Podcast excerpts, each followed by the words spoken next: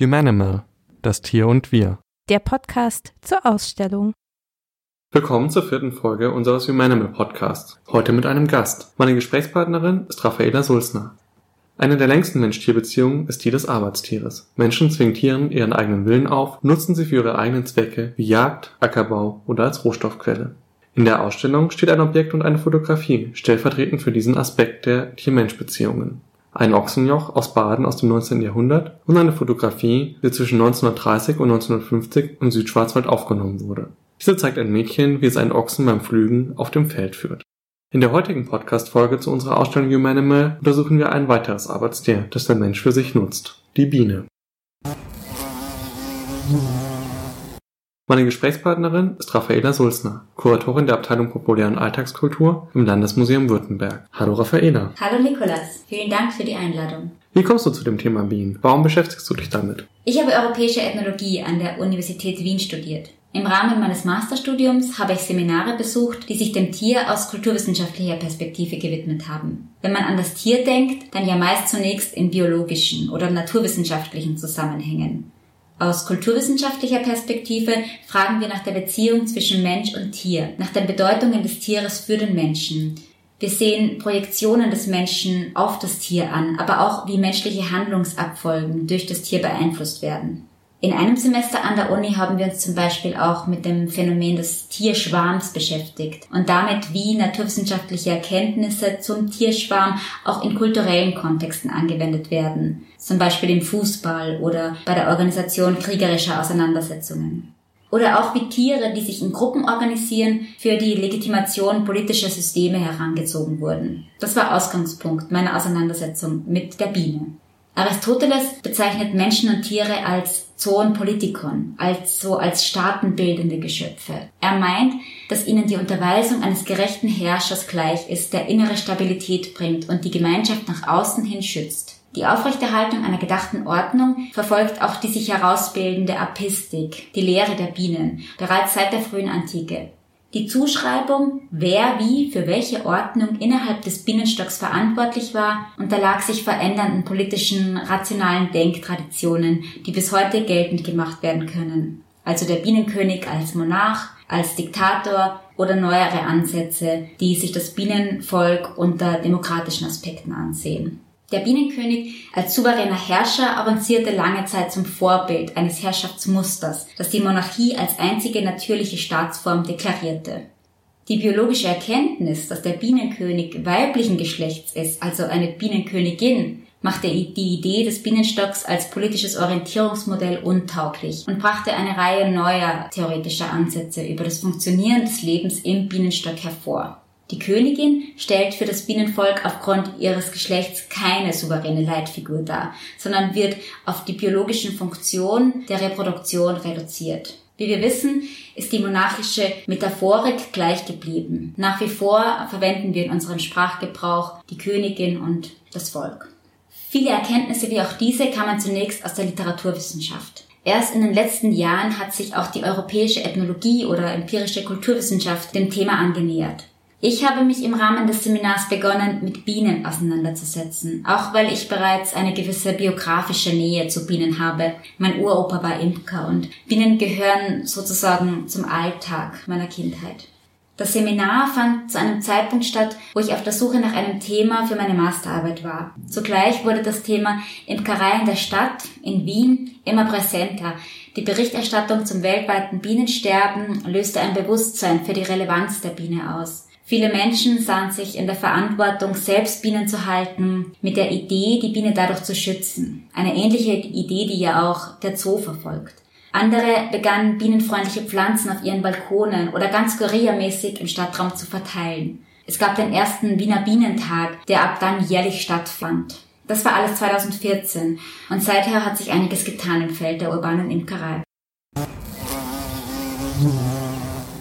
Du hast dich dann in deiner Arbeit mit dem Zusammenleben von Menschen und Bienen im Kontext der urbanen Imkerei Wiens auseinandergesetzt. Was hat dich daran interessiert und was genau hast du dabei herausgefunden? Wie bereits kurz erwähnt, ließ sich 2014 ein erhöhtes mediales, politisches, aber auch gesellschaftliches Interesse an der Biene und der Haltung von Bienen in der Stadt in Wien verzeichnen. Anstoß dazu gab zunächst der zu Beginn der 2000er Jahre verkündete Colony Collapse Disorder, ein plötzlich auftretendes massives Bienensterben im europäischen und nordamerikanischen Raum.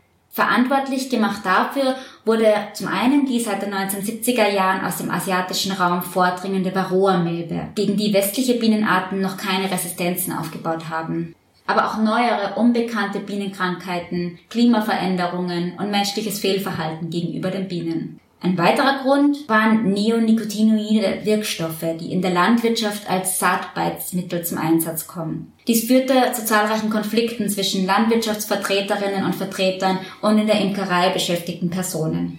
Auch Stadtimkerinnen und Imker meldeten sich dann damals zu Wort und propagierten die Stadt als idealen Lebensraum für die Bienen, da die Stadt ausreichend Grünflächen mit hoher Biodiversität biete und nahezu frei von chemischer Pflanzenbehandlung sei. Spätestens seit der Ausstrahlung des Dokumentarfilms von Markus Imhoff More Than Honey und dem Bestsellerroman Die Geschichte der Bienen von Maya Lunde wurden die globalen Entwicklungen durch den Rückgang von Bienenpopulationen auch außerhalb von Fachkreisen als politisches, ökologisches, ökonomisches und gesellschaftliches Problem wahrgenommen. Das öffentliche Interesse an der Biene stieg rasch an und elektrisierte zahlreiche Stadtbewohnerinnen und Bewohner. Imker und Imkerinnen erzählten mir, dass Anfängerkurse zur Imkerei seit einigen Jahren so gut besucht sind wie lange nicht mehr. Und Imkerinnenvereine in der Stadt erfuhren regen Zulauf an neuen Mitgliedern. Die Biene fügte sich durch ihre pflanzenbestäubende Tätigkeit auch ideal in den Trend zur Begrünung der Stadt ein. Zudem fungierte sie als ideales Werbemittel. Die Stadt der Bienen, wie das Stadtmarketing in Wien formuliert, zählt rund 6000 Bienenvölker, die von 700 Imkerinnen betreut werden. Zahlreiche Bienenstöcke finden sich auf bekannten Gebäuden der Wiener Innenstadt. Ob der eigene Balkon, das Dach des Wiener Rathauses, im Park nebenan oder auf der Dachterrasse des eigenen Büros. Viele Standorte lassen nur eine geringe Anzahl an Bienenstöcken zu. Das ist ein Spezifikum urbaner Imkerei. Aus ethnografischer Perspektive ist vor allem dadurch die Stadtimkerei ein ideales Feld, um einen genauen Blick auf das Zusammenleben zwischen Menschen und Bienen zu werfen.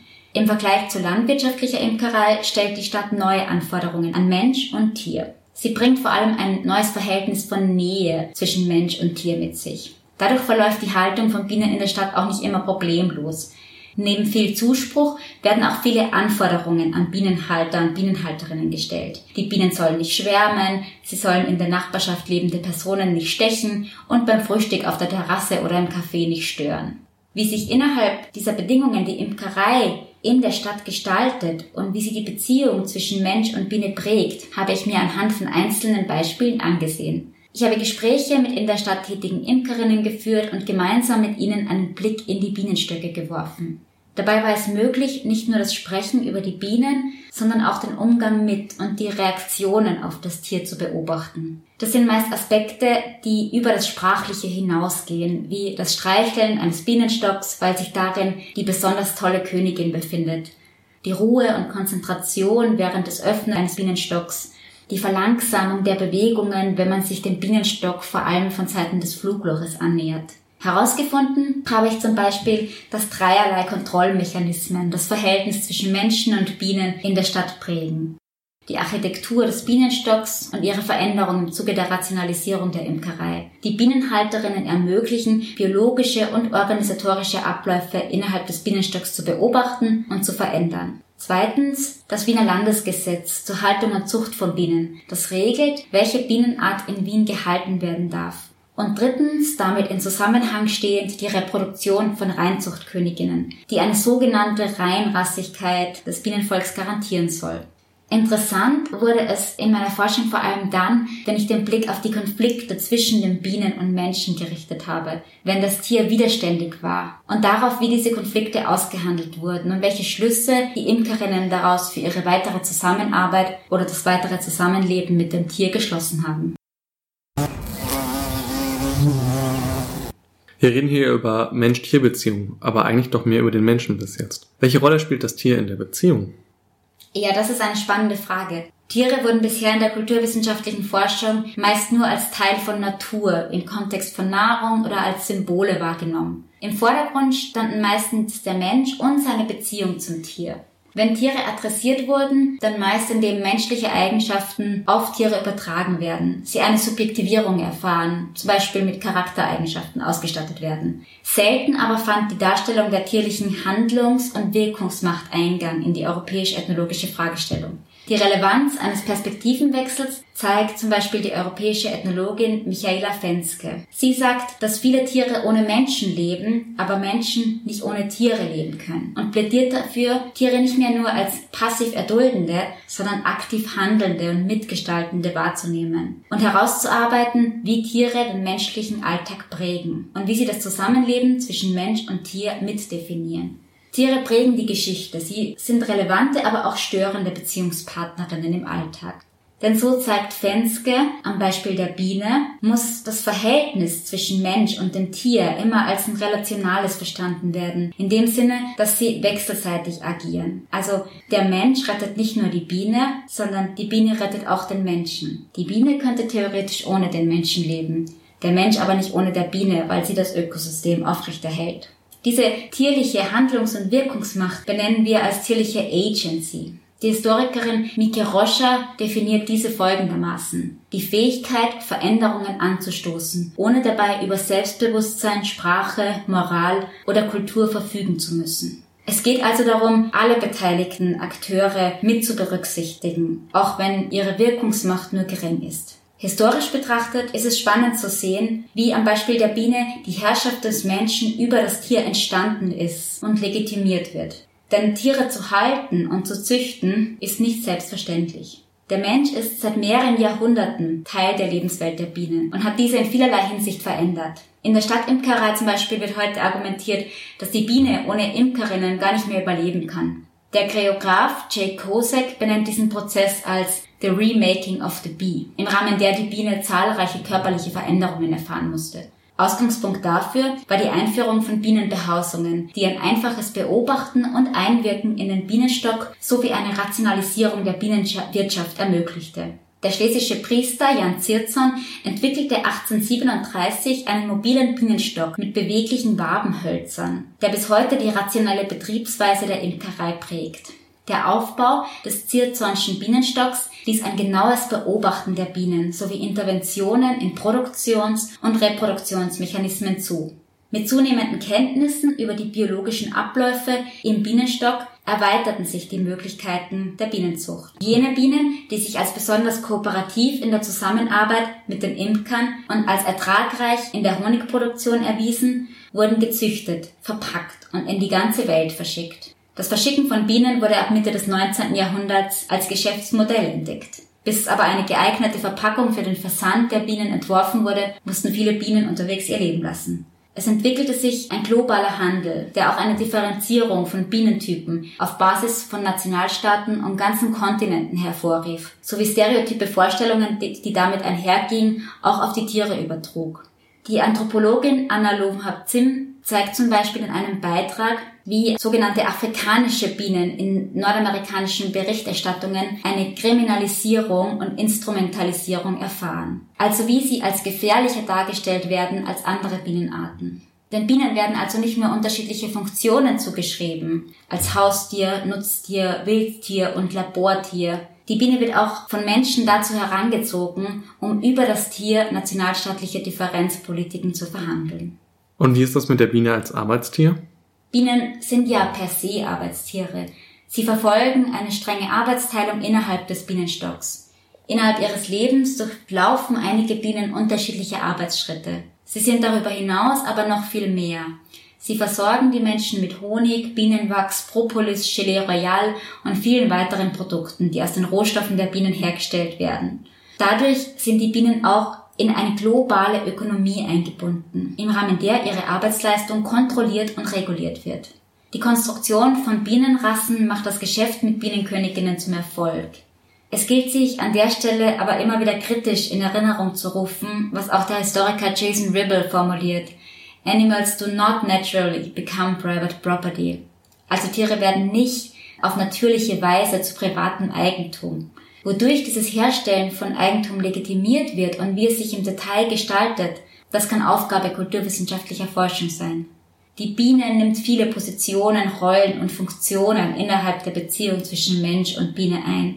Sie ist teilhabende und teilnehmende Akteurin, aktiv in die kapitalistische Ökonomie eingebunden. Sie beeinflusst politische Entscheidungen, sie gilt als zu beschützendes Haustier und sichert gleichzeitig als Nutztier die menschliche Existenz. Sie ist Freizeitbeschäftigung mit und Stadtbewohnerin. Die Biene als das perfekte Haustier, so wie sie einer meiner Interviewpartner benannt hat, ist Teil der Produktion und Imagination eines urbanen Tieres. In Anlehnung an die europäische Ethnologin Beate Binder wird dabei aber auch sichtbar, welche tierlichen Handlungen als legitim gelten und welche nicht. Weil, wie sie sagt, wilde Tiere, dazu gehört auch die Biene, grundsätzlich noch nicht in der Stadt, zumindest nicht als freilaufende, zulässig sind. Vielen Dank, Raffaella, für diesen interessanten kulturwissenschaftlichen Blick auf die Biene als Arbeitstier. Schön, dass du Zeit für dieses Gespräch hattest. Mehr zum Thema tierische Agency wird es in der nächsten Folge mit meiner Kollegin Loretta Striezel geben. Humanimal, das Tier und wir. Der Podcast zur Ausstellung.